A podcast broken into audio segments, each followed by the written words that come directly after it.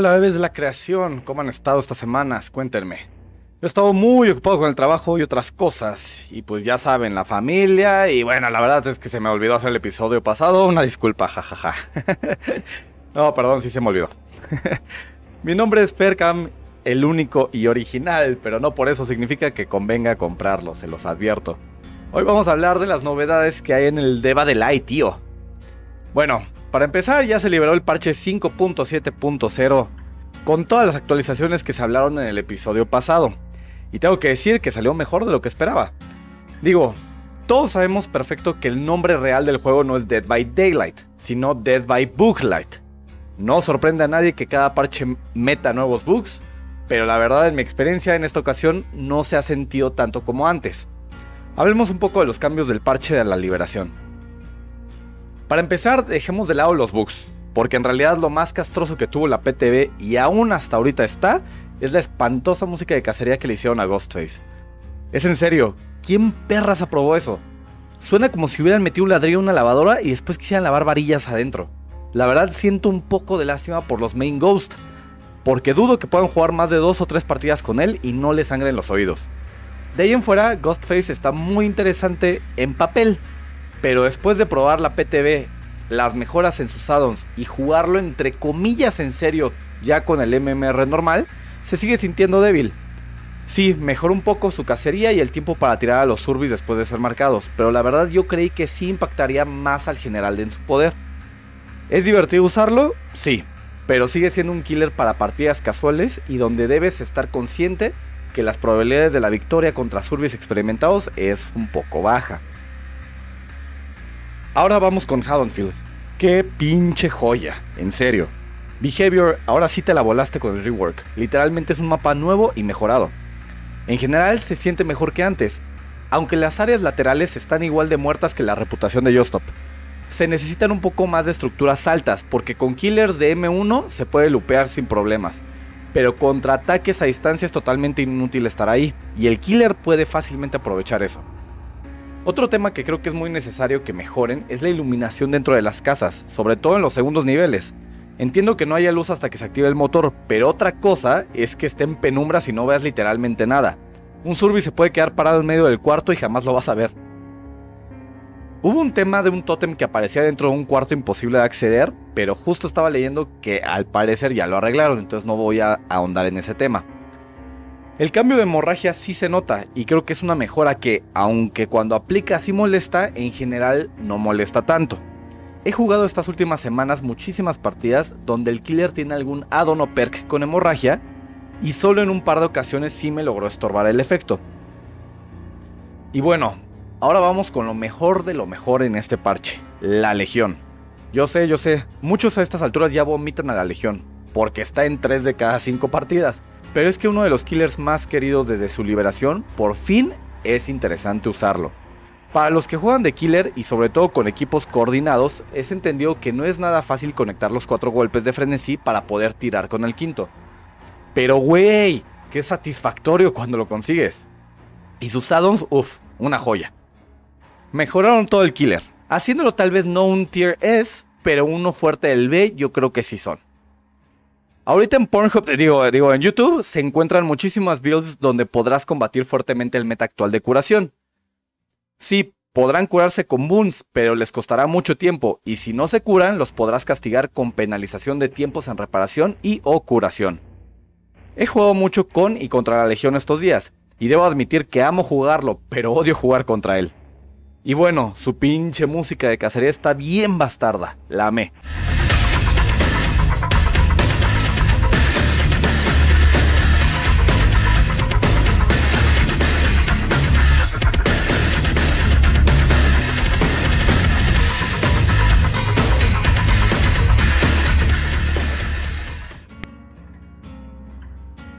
Lo de los ratings de dificultad que le pusieron a los killers, la verdad, son totalmente irrelevantes. Entonces no creo que ustedes quieran escuchar algo sobre ellos, así que me los saltaré. Los cambios a arrebato y círculo de curación, a pesar de que se ve que tienen buenas intenciones de balancearlos, no se logra percibir tanto. Arrebato desde el nerf pasado ya no es tan visto y llega a ser útil pocas veces. Solo los asesinos con poca experiencia tienen dificultad al moverse y encontrar ganchos cercanos. Además de que aún con el ocultamiento de la aura de ganchos, no es difícil llegar al siguiente que se muestra. Sí es molesto, pero no es OP ni por asomo. A mí sí se me han llegado a escapar Surbis con arrebato, pero honestamente es por error mío y por no fijarme bien mi ruta. Ese perk está bien. Otra cosa muy diferente es Círculo de Curación. La reducción del 100 al 50%, no Behavior, no. O sea, si es una tontería que puedan curarse en pinches .05 segundos.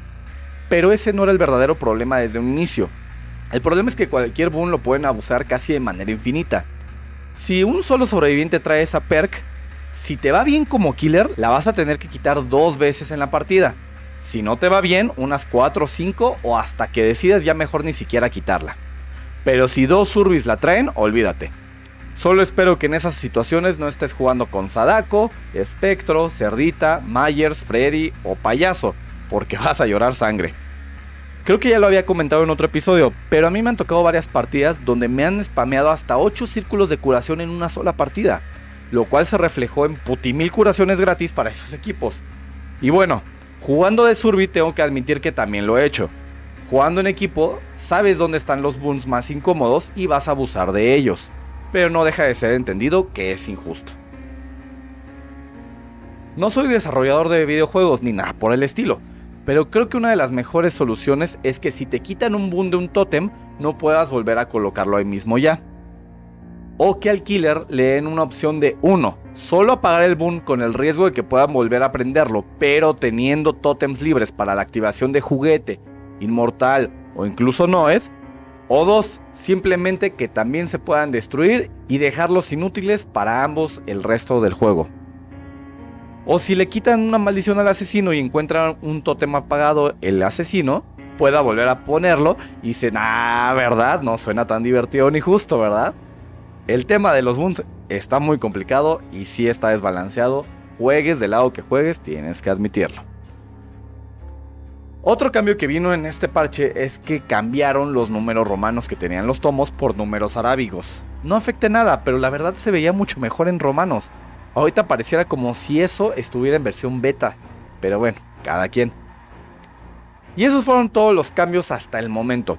Claro, hay muchos bugs, como siempre, y los addons de Legion y Ghosty fueron modificados igual. Pero esto es un podcast, no una película, así que no creo que sea divertido explicarles 345 modificaciones cortas ahorita.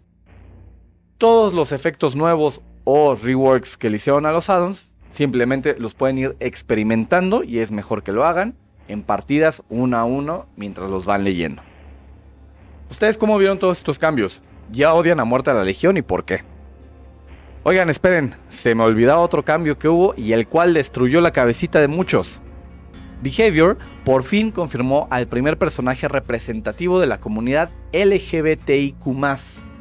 Oficialmente, David King es David Quinn. Uno de los favoritos de la comunidad fue confirmado como gay.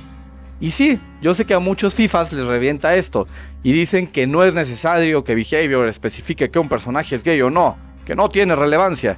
Pero tampoco es relevante que Ace es argentino, y muchos jugadores de Latinoamérica lo usan porque se sienten identificados con eso. Es lo mismo amigos. Yo honestamente estoy súper feliz con ese gran avance, y que la empresa sea coherente con sus palabras y acciones. ¿No quieres usar a David King? Está bien, hay otros 29 sobrevivientes para elegir. ¿Gastaste mucho en skins de él? Pues no seas meco y síguelo jugando. No es como que seas de su tipo de todas formas, ¿eh? ¿Te ofende que quieran, según tú, forzar la inclusión? Te recomiendo Steam. Hay pinches mil otros juegos ahí y quizá algunos acomoda tu forma de pensar.